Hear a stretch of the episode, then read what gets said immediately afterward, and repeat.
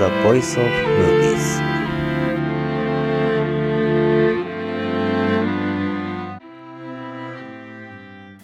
この番組はあ私が人生60年の間に見た映画思い出の映画について一つずつ紹介していく番組です。今日はアメリカの映画ですね、えー、知ってる人は少ないかもしれません。オータム・イン・ニューヨーク。ニューヨークの秋ですね。オータム・イン・ニューヨーク、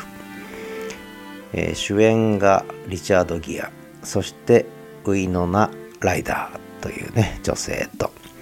この2人が主演してる恋物語なんですけどね、えー、設定では、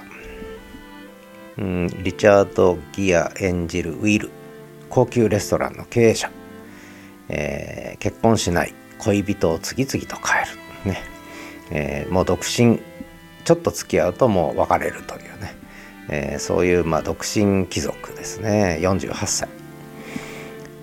で、えー、片やウィノナ・ライダーという女優ですけどシャーロット役で出てるわけですがシャーロットは22歳なったばかりの学生ということでこの2人が出会ってしまってもう一瞬でまあウィルの方はリチャード・ギア演じるウィルの方はもう半分遊びなんでしょうが、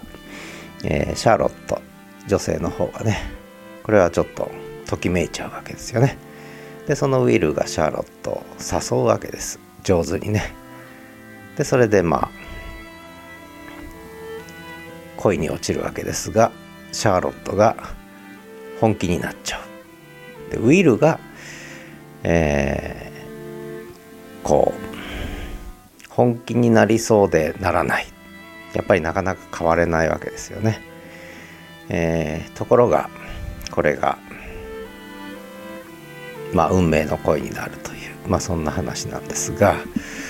えー、話としては映画としての評価非常に低くて話としてもこうこの2人が演じてなければもうなんだこのストーリーはという中年男がねいい加減な中年男が若い女とたぶらかして。でまあその女性は最後にはあの亡くなってしまうんですがそのことでこう新しい人生を歩み出すみたいなねリチャード・ギアの方がねそれまでの人生ではない人生を歩み始める、まあ、そんな話なんです。でこれ西暦2000年に公開された映画なんです。もう20世紀末の最後の年にね公開された映画なんですけれどもリチャード・ギアといえばもう一番有名なのはまあいっぱい映画出てますけれどもやはり有名なのはプリティ・ウーマン。でプリティ・ウーマンも実はこれはもう世紀のダ作と言われていたわけですね。公開前はね。公開前公開する前はもう世紀のダ作と言われてた。1990年の映画ですがこれがなぜかシンデレラストーリーとしてえー、もう爆発的にヒットしてしまう。でこれもストーリーから言えばとんでもないストーリー なわけなわけですよね。プリティウーマン、えー、娼婦がプリティウーマン淑女に変身すると。金持ちのおかげでね。でそのリチャード・ギハの役は当然1週間契約ということでまあその時だけ付き合ってくれという話だったんですがこれがまた最後は本気になるみたいなまあそんな話。で相手役はあのジュリア・ロバーツ。でジュリア・ロバーツはもう一気にこれこれでヒット作になってねもうトップスターにトップ女優になるわけですけどこの、えー、プリティ・ウーマン。ある意味その ストーリーのある意味こうこの俳優陣を除けばストーリーとしてのこうとんでもなさから言えば非常に似ているのがこの「オータム・イン・ニューヨーク」ですね。はい。でリチャード・ギアはもう出世作は「愛と青春の旅立ち」ということでこれ1982年ですけれどもこれちょうど私が大学入った年なんですけれどもこれもあの「愛と青春の旅立ち」っていうタイトルにしたから日本でもヒットしたと言われてるぐらいでもともとのタイトルは「アン・オフィサーア・ジェントルマン」っていうね、えー、いうタイトルなんですけどね。これもまあなんでしょうね。見たことある方はいいと思いますが「あの愛と青春の旅立ち」もうこれもう日本語の邦語タイトルがもうヒットしたみたいなねそんな映画。まあ映画もいいんですけどもこれは結構いい映画なんですが、まあ、それに比べるとねあのなぜプリティウーマンはこうヒットしてしまったのかとかね。でじゃあこのなぜオータム・イン・ニューヨークはヒットしなかったのかっていうねそんな問題があるんですが私はこの、えー、オータム・イン・ニューヨークやっぱりとても惹かれちゃう部分があるんですね。このいい加減な中年男ね、えー、にやっぱりこうある程度こう同一化してしまう部分とかそして、えー、こう何て言うのかなこのウィノナ・ライダーという若い女性にのやっぱり魅力ですよねこのね。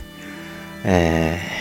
ー、で男はでもいい加減な気持ちが捨てきれないけれどもどんどんのめり込んでいくみたいなこの感覚はねとてもやっぱり、えー、共鳴しちゃうんですね。まあそんなことで、えリチャード・ギアの、えー、作品としてこの「オータム・イン・ニューヨーク」をね是非知らない人が多いと思うのでちょっと紹介してみたいなということでお話ししてるんですが。で監督がですねジョアン・チェンっていう女性なんです。で女性の女優さんでこの人ラストエンペラーで、えー、皇后役ですね、えー、を演じてた人が実は監督をしているってこれも不思議なんですね。でこの「オータム・イン・ニューヨーク」ちょっとそういう意味では何て言うのかな、えー、ちょっとアジアテイストが入ってるんですけども以前この「Listen to Movies」で紹介したチョン・ユンファのチョウ・ユンファの、えー、誰かがあなたを愛してる。これ原題が「 An Autumn's Tale」っていう秋の物語ということでね。なんかこうちょっとこう全然ストーリーは違うんだけどもなんとなく雰囲気はねこう似てるところがあるかななんてね思ったりしてるわけです。で,、えー、でもう一人ウィノナ・ライダー。この人知ってますかね？このウィノナ・ライダーはあのえー、っと一番有名なのは多分えー、っとこれですね若草物語。